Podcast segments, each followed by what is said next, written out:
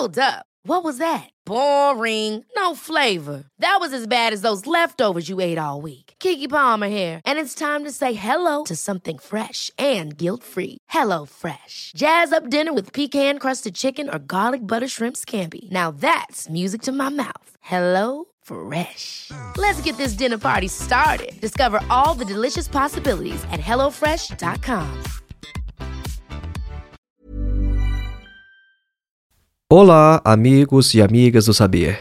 Neste episódio de hoje, nós vamos responder a pergunta: para que serve a filosofia? Nós já gravamos quase 50 episódios neste podcast e nós ainda não nos perguntamos isso: para que serve a filosofia? Então, depois de tantos episódios falando sobre filosofia e psicanálise, bom, vamos investigar então para que serve a filosofia. Geralmente é assim que os filósofos fazem. Quando algum filósofo escreve um livro intitulado Para que serve a filosofia ou O que é a filosofia, geralmente é um trabalho de fim de vida, de fim de carreira. É quando o filósofo vai tentar compreender o que ele fez a vida inteira. Então, nós vamos perguntar aqui hoje para que serve a filosofia. E ao tentar responder essa pergunta, nós vamos perceber que nós já estamos fazendo filosofia, porque a resposta a essa pergunta tem que ser filosófica. Qualquer investigação sobre a filosofia deve ser necessariamente filosófica, porque não é possível compreender a filosofia, adentrar em seus domínios e investigar sua natureza a não ser de maneira filosófica. Então, este episódio será também uma lição de como fazer filosofia ou de como pensar filosoficamente. Então vamos lá, acompanhe.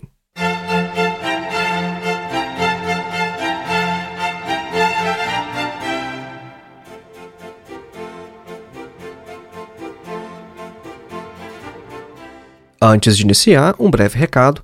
Faça sua inscrição em nosso curso de Introdução à Filosofia, dos Pré-Socráticos a Sartre. Nosso curso tem mais de 14 horas de duração, oferece total flexibilidade porque não há data nem de início nem de término para você concluir e você ainda recebe um certificado ao final. O nosso objetivo é colocar você em contato direto com alguns dos principais textos de toda a história da filosofia. Então, ao invés de ler comentadores ou literatura secundária falando sobre os filósofos, os nossos vídeos vão te preparar para ler diretamente textos de Platão, Aristóteles, Sêneca, Marco Aurélio, Santo Agostinho, Tomás de Aquino, René Descartes, Immanuel Kant, Hegel, Karl Marx, Jean-Paul Sartre, etc. Para mais informações, acesse o link que está na descrição deste episódio ou então o link que você pode encontrar em nosso site www.filosofiaepsicanalise.org. O nosso segundo recado é que você pode se tornar um apoiador deste nosso trabalho através da plataforma Apoia-se. O link para o nosso perfil está na descrição deste episódio. E uma outra maneira de manter este trabalho no ar é contribuindo com qualquer valor através de nossa chave Pix, que é o nosso endereço de e-mail filosofiavermelha@gmail.com. O nosso terceiro e último recado é que você já pode adquirir o meu livro diretamente no site da editora. O nome da obra é Duvidar de Tudo: Ensaios de Filosofia e Psicanálise. Essa obra é uma coletânea com cerca de 90 textos que eu escrevi ao longo dos últimos 15 anos. A obra é dividida em três sessões: a primeira de filosofia, a segunda de psicanálise e a terceira de sociedade e religião. A maioria dos textos é de caráter introdutório e eles são a base deste trabalho que fazemos aqui neste podcast e também em nosso canal do YouTube. Para mais informações, acesse o link que está na descrição deste episódio. Voltemos então ao nosso tema: para que serve a filosofia? Vejam bem, há várias formas de se responder a essa pergunta. E nós vamos começar de maneira propriamente filosófica, analisando a própria questão, a própria pergunta e mostrando que ela é capciosa. Ela se assemelha a uma falácia de petição de princípio. Né? O que é isso, petição de princípio? Esse tipo de falácia ou erro de raciocínio, chamado petição de princípio, é quando um argumento ele pressupõe logo de partida o que ele deveria estabelecer apenas na conclusão. É, isso é um erro de raciocínio que a gente aprende na lógica. E essa pergunta é quase isso. Porque quando você pergunta assim, para que serve a filosofia? Você está fazendo uma pergunta, mas você já tem um pressuposto ali implícito que deve ser analisado. É por isso que é uma armadilha a gente tentar responder essa pergunta para que serve a filosofia sem antes analisar a própria pergunta. Vejam bem, eu vou fazer uma analogia e vai ficar mais claro o que eu estou querendo dizer. Imagine que alguém chega para você e pergunta o seguinte: Ei, por que é que você matou sua família ontem à noite? Bom, é uma pergunta absurda, não é? Você não vai tentar dar uma resposta a essa pergunta se você de fato não tiver praticado esse crime. Se você não matou sua família ontem à noite, para que, que você vai responder a pergunta por que você matou sua família ontem à noite? Você vai questionar imediatamente a própria pergunta. Talvez você fique até sem reação por alguns instantes, porque a questão é absurda. Vejam bem, o que, que você fez nesse caso? Você identificou que a pergunta traz um pressuposto óbvio. O pressuposto de que ontem à noite você matou sua família. Veja que este é um exemplo bem exagerado, só que o exagero é um bom recurso didático. Porque a gente está exagerando justamente para deixar claro que perguntas normalmente carregam pressupostos implícitos e que a gente deve analisar bem uma pergunta antes de pensar em uma resposta. Se você tentasse responder a pergunta do nosso exemplo, você estaria implicitamente admitindo que você matou sua família. Agora, se isso não aconteceu, você vai evitar uma resposta direta e vai questionar antes a própria pergunta. Você vai dizer algo do tipo: Aqui, meu amigo, sua pergunta não faz sentido. Ninguém matou minha família, tá todo mundo vivo e por que você acha que eu mataria minha família? Perguntas assim são inválidas porque pressupõem algo que não foi estabelecido em comum acordo. Se o indivíduo não me perguntou anteriormente se eu matei minha família e se eu não confirmei essa suspeita, então não faz sentido ele me perguntar pela razão de algo que não aconteceu. Ele me perguntar por que, que eu matei minha família. Bom, mas você está perguntando sobre algo que não aconteceu. A gente não investiga a razão de algo que não aconteceu. Então vejam, quando alguém pergunta para que serve a filosofia, esse questionamento traz, da mesma maneira, alguns pressupostos implícitos que a gente deve analisar com cuidado antes de tentar responder. O mais evidente seria o de que a filosofia tem que servir para alguma coisa, né? no sentido de que hoje em dia tudo serve para algo, não é? Essa é uma pergunta que a gente não pode desvincular do nosso período histórico, né? uma era de pragmatismo, de utilitarismo, em que tudo tem que ter aplicação prática. Só que será mesmo que a filosofia tem que servir para alguma coisa? E se for esse o caso, será que ela já não tem sua utilidade, só que quem faz a pergunta simplesmente ignora? O raciocínio é mais ou menos o seguinte: olha, tudo que existe tem uma utilidade. Né? Tudo que existe, tudo que a gente faz, que a gente conhece, tem que servir para alguma coisa. E quando você pensa em termos de uma faculdade de filosofia, por exemplo, você pensa: bom, se eu me formar em filosofia, o que, que eu vou fazer? Né? O que, que eu vou ser da vida?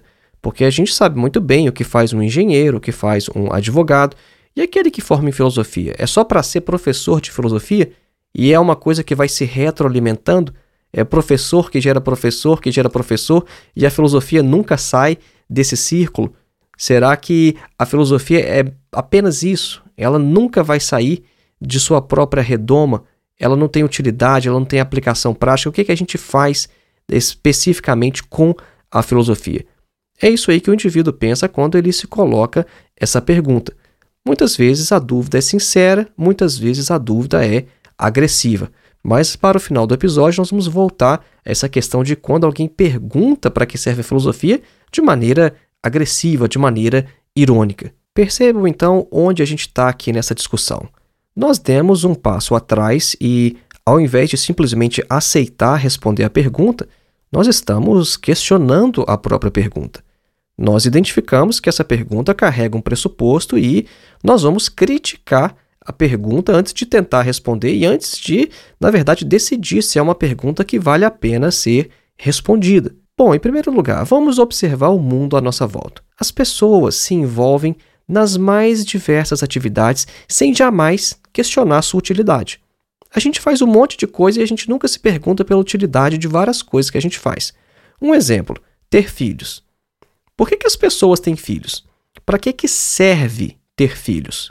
Qual que é a utilidade disso? Aristóteles também já tinha mostrado outra coisa, que é a própria felicidade. Aristóteles mostrou o seguinte: olha, ninguém quer a felicidade para alguma outra coisa, para algum outro propósito.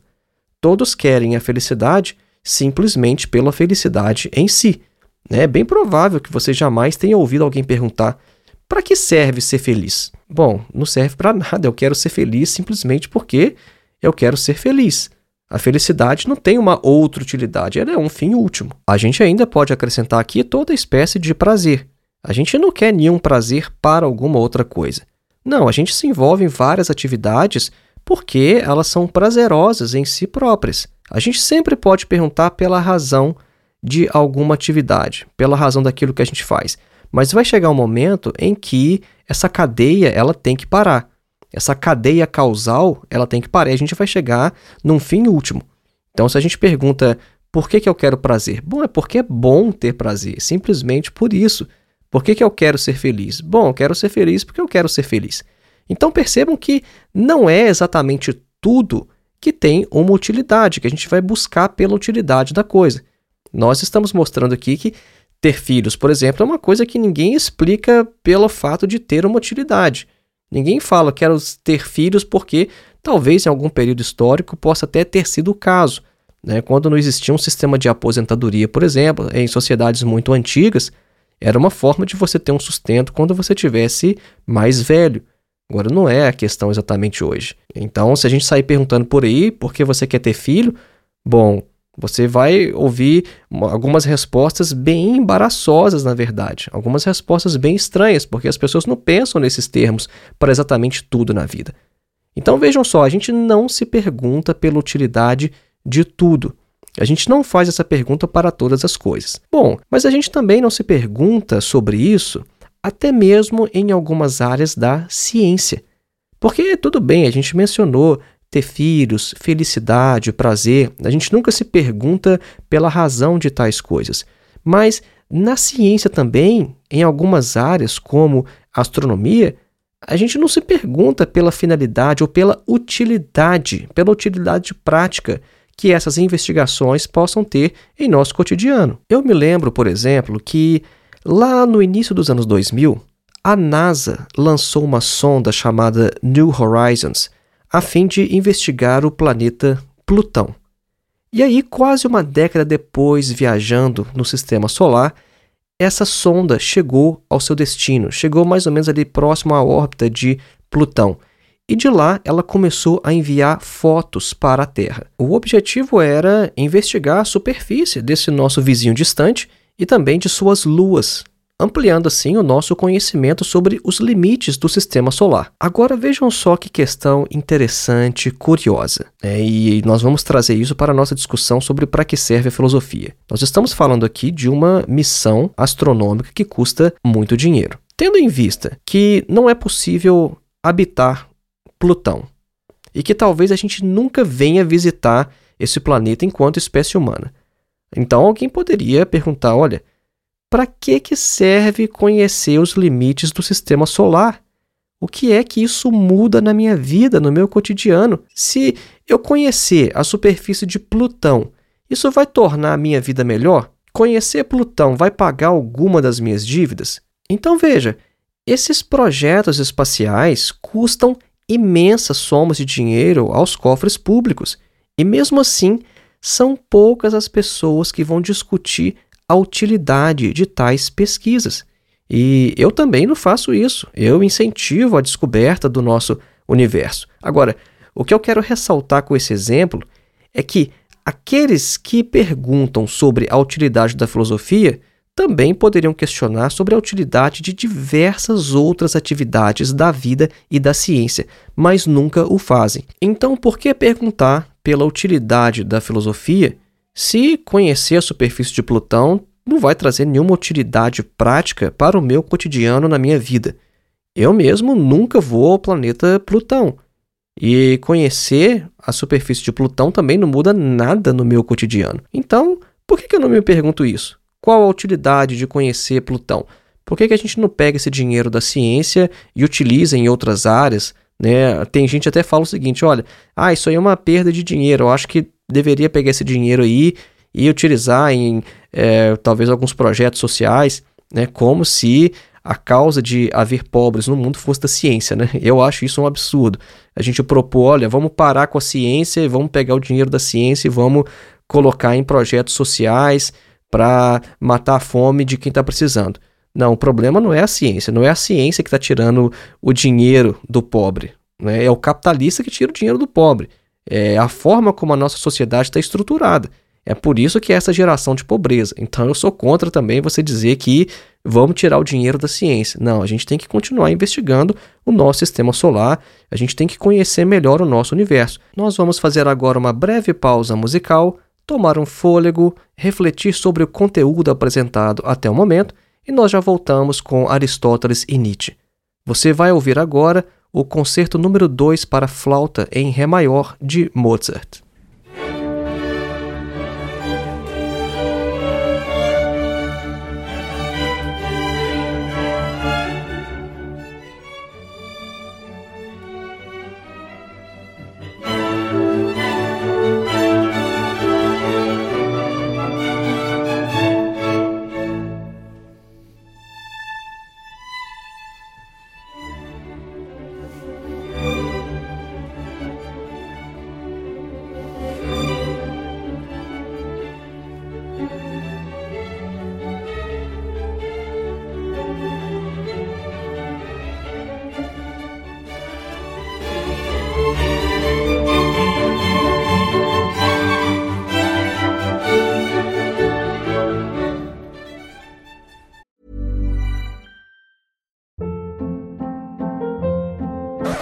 Up. What was that? Boring. No flavor. That was as bad as those leftovers you ate all week. Kiki Palmer here, and it's time to say hello to something fresh and guilt-free. Hello Fresh. Jazz up dinner with pecan-crusted chicken or garlic butter shrimp scampi. Now that's music to my mouth. Hello Fresh. Let's get this dinner party started. Discover all the delicious possibilities at hellofresh.com. Hiring for your small business? If you're not looking for professionals on LinkedIn, you're looking in the wrong place. That's like looking for your car keys in a fish tank. LinkedIn helps you hire professionals you can't find anywhere else, even those who aren't actively searching for a new job but might be open to the perfect role. In a given month, over 70% of LinkedIn users don't even visit other leading job sites. So start looking in the right place. With LinkedIn, you can hire professionals like a professional. Post your free job on linkedin.com slash achieve today. Música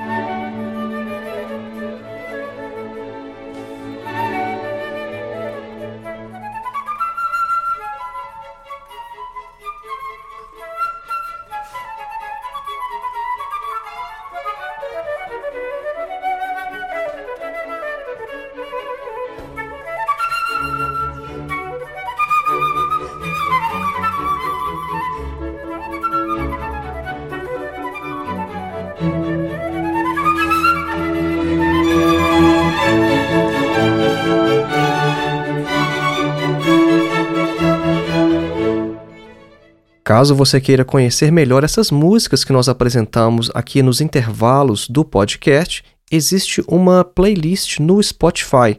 O link para esta playlist está na descrição do podcast. Veja, não é a descrição do episódio, é a descrição do podcast. Lá tem um Linktree, que é uma lista de links, e lá no meio você encontra a playlist Clássicas Filosofia Vermelha. Voltemos então com a nossa discussão para que serve a filosofia. Bom, nós mostramos então na primeira parte que antes de responder essa pergunta, você tem que criticar a própria pergunta, porque perguntas geralmente trazem pressupostos implícitos. Igual naquele exemplo exagerado que a gente apresentou, né? Se alguém chega para você e pergunta: "Ei, por que é que você matou sua família?" Bom, eu não matei minha família. Por que, que essa pergunta está trazendo este pressuposto implícito? Nós mostramos também que a gente não se pergunta pela utilidade de tudo que a gente faz na vida. Se a gente parar para observar o que os seres humanos fazem, como por exemplo terem filhos, bom, ninguém se pergunta pela utilidade de ter filhos. E ninguém tem filhos baseando-se numa análise da utilidade do ato. Não é assim que as coisas funcionam. E nós vimos também que nem tudo é meio para um fim. Por exemplo, a felicidade. Ninguém se pergunta: ah, para que ser feliz? Bom, a gente quer a felicidade unicamente pela felicidade em si. E na questão do prazer, muitos indivíduos vão considerar o prazer como um fim em si. Ninguém se pergunta: olha, para que eu quero esse prazer? Bom, eu quero prazer porque é bom. Então, estes foram dois exemplos que nós demos sobre coisas que a gente faz e a gente nunca se pergunta pela utilidade. E nós demos mais um exemplo ainda mais próximo da filosofia, que é na questão da ciência, especificamente da astronomia ou desses projetos espaciais. Bom, para que, que serve uma sonda lançada lá perto de Plutão para mandar fotos para a gente, para a gente conhecer como que é a superfície de Plutão? Bom, isso não muda nada em nosso cotidiano, no sentido de que isso não paga nenhuma de minhas contas. Mas ninguém se pergunta isso. Quando a gente vê os jornais noticiando tais coisas, bom, eles descrevem como está sendo, quais são os resultados, que interessante, a gente fica inclusive super animado né, com coisas assim. Mas ninguém se pergunta, olha, para que serve conhecer o sistema solar? Então vejam que quando a gente faz essa pergunta para a filosofia, a gente tem que entender por que, que perguntam isso para a filosofia e não para várias outras coisas da nossa vida. Percebam então que até esse momento a gente nem respondeu a pergunta. E nisso você está vendo o que significa fazer filosofia. Bom, nós estamos primeiramente investigando, criticando a própria pergunta, a própria elaboração da questão. E isso é uma atividade crítica filosófica. Agora vamos então examinar com Aristóteles sobre os tipos de conhecimento. Aristóteles ele dividiu o conhecimento em três categorias, que são o conhecimento produtivo, o conhecimento prático e o conhecimento filosófico. Isso aqui vai ser muito interessante para a gente entender para que serve a filosofia. Então, Aristóteles vai nos guiar nessa parte da investigação. Bom, o que é esse primeiro tipo de conhecimento, que é o produtivo? Conhecimento produtivo diz respeito a coisas como o saber de um artesão, de um sapateiro ou então de um pedreiro, por exemplo. Né? Então, o conhecimento produtivo é o que produz, por isso esse nome óbvio, né? produtivo que produz. É o conhecimento orientado à produção de objetos materiais. Esse é o tipo de conhecimento que, no final das contas, você tem alguma coisa pronta ali nas suas mãos. Agora, o conhecimento prático, por sua vez, ele diz respeito a questões como a ética e a política. Percebam só, ética e política não produzem nada materialmente só que elas são práticas. Note bem essa distinção. A gente pode dizer que a ética não é uma coisa prática? Bom, claro que não. A ética tem a ver com o agir humano, tem a ver com as nossas ações. E a mesma coisa a política, a forma como nós organizamos a nossa sociedade. Bom, são práticas, mas elas não são produtivas, porque com o saber ético, que objeto você produz? Né? O saber de um sapateiro, por exemplo, no final das contas, você tem um sapato ali que você pode usar. Agora, e com a ética e a política? São práticas, mas não são produtivas. E depois tem ainda o terceiro tipo de conhecimento, que é o conhecimento teórico sobre toda a realidade. É um tipo de conhecimento no qual se encontra a filosofia. E Aristóteles vai falar o seguinte: olha, esse terceiro tipo de conhecimento ele tem como objetivo pura e simplesmente o conhecimento pelo conhecimento. E aí Aristóteles vai nos falar algo muito interessante sobre a filosofia, que é o seguinte, olha, a filosofia é superior justamente porque não serve para nada. Vejam só, Aristóteles está dizendo: a filosofia não serve para nada e é justamente por isso que ela é superior. Porque, Aristóteles vai dizer, se a filosofia servisse para alguma coisa, ela estaria subordinada a algum interesse. E assim como a gente afirma que o indivíduo é livre quando ele faz o que ele quer sem ter que responder a ninguém, assim é a filosofia. Ela não é escrava de ninguém, ela não obedece a ninguém e por isso que ela está acima de todas as ciências. Quando a gente examina as outras ciências, por exemplo, a gente percebe que elas precisam cumprir algumas finalidades. Por exemplo, o saber de um artesão. Você sabe aquilo para produzir alguma coisa. Então você vai sempre avaliar aquele conhecimento de acordo com os resultados que ele vai produzir. E com a filosofia, não. A filosofia é o conhecimento pelo conhecimento. Não é conhecer para alguma outra coisa. É conhecer por conhecer. E este tipo de conhecimento, inclusive, traz um certo tipo de prazer também. Traz um prazer intelectual. É, indivíduos que têm já um certo treino, mais um refinamento, como você que está ouvindo esse podcast, né? Você já passou mais de 20 minutos ouvindo esse podcast, é porque você tem algum prazer nessas questões intelectuais. Então, inclusive, isso é, na verdade, um subproduto desse tipo de investigação intelectual, mas não é o objetivo. Não é o conhecimento pelo prazer do conhecimento. Não é vou conhecer porque isso me dá prazer. Não, é o conhecimento pelo conhecimento. Não está subordinado a nada absolutamente. Mas perceba o seguinte: quando a gente fala que a filosofia não tem que servir para nada, que ela não serve a nada, no sentido de que ela não está subordinada a ninguém, que ela não é escrava, antes ela é livre, isso não significa que diversas investigações ou áreas da filosofia não tenham utilidade prática, porque tem. Duas delas nós já citamos nesse episódio, que são a ética e a política. A ética é uma área da filosofia toda vez que a gente fala ética, a gente está falando de uma disciplina filosófica.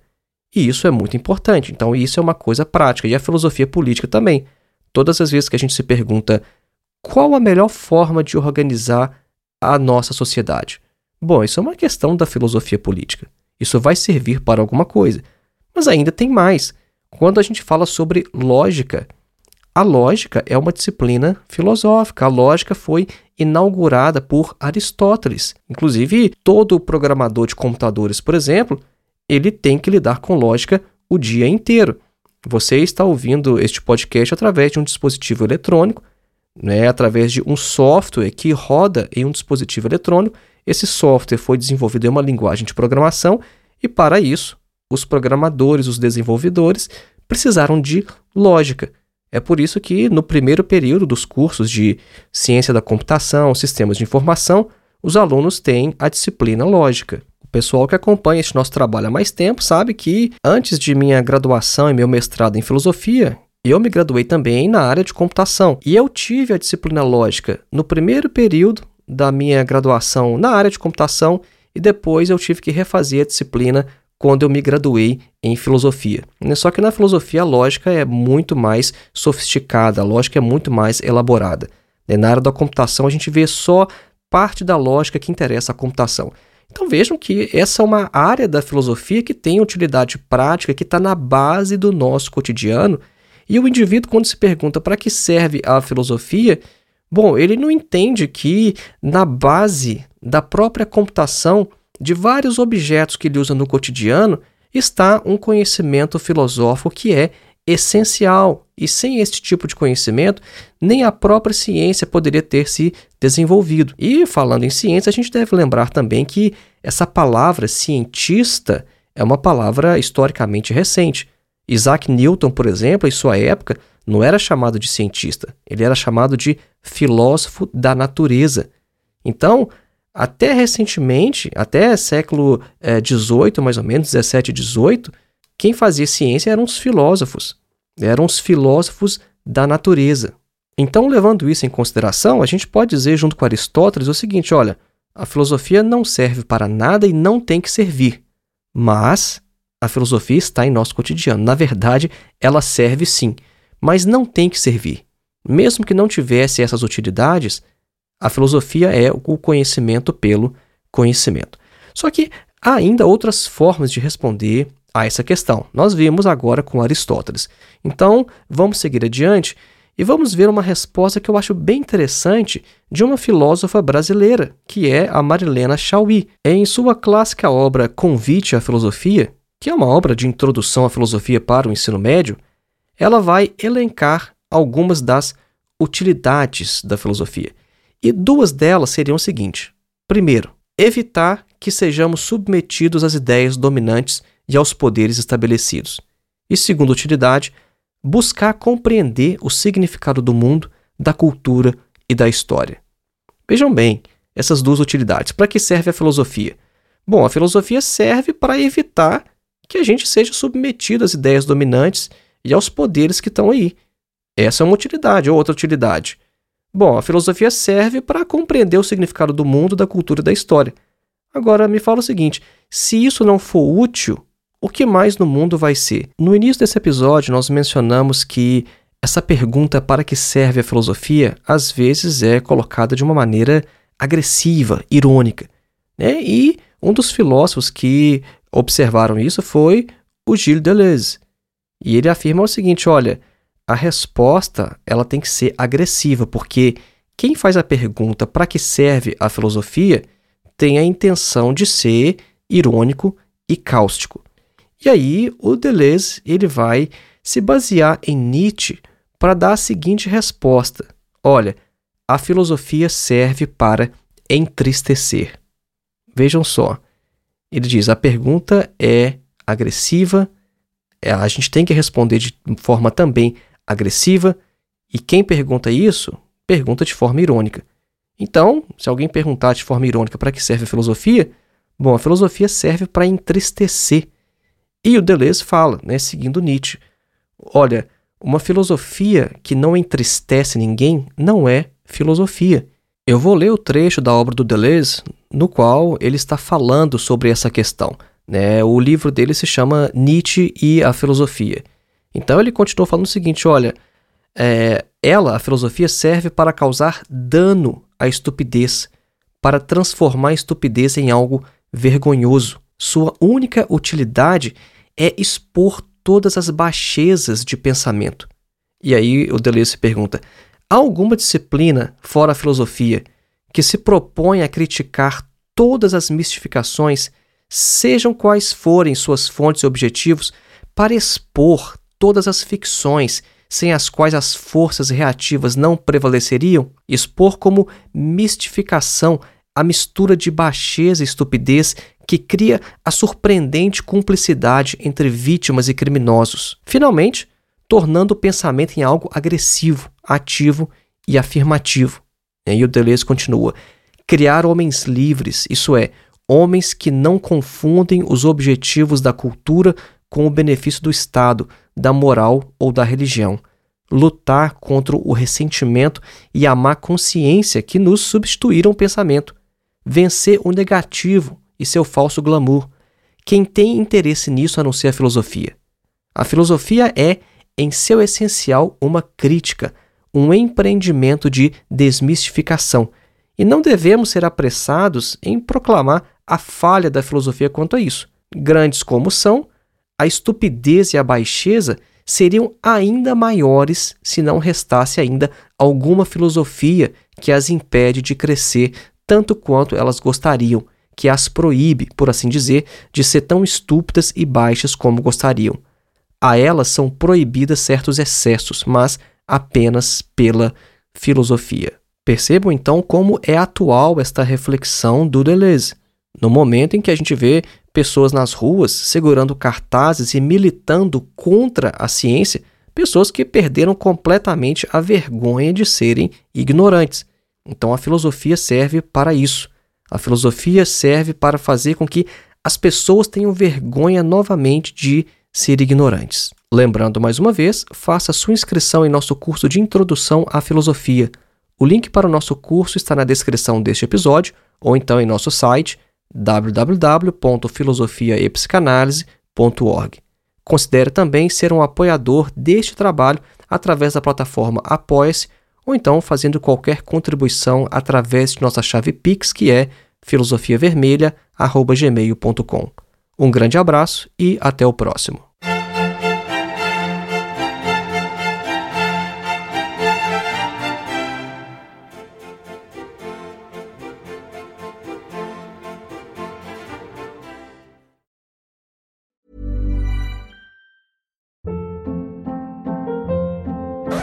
Hold up. What was that? Boring. No flavor. That was as bad as those leftovers you ate all week. Kiki Palmer here, and it's time to say hello to something fresh and guilt-free. Hello Fresh. Jazz up dinner with pecan-crusted chicken or garlic butter shrimp scampi. Now that's music to my mouth. Hello Fresh. Let's get this dinner party started. Discover all the delicious possibilities at hellofresh.com.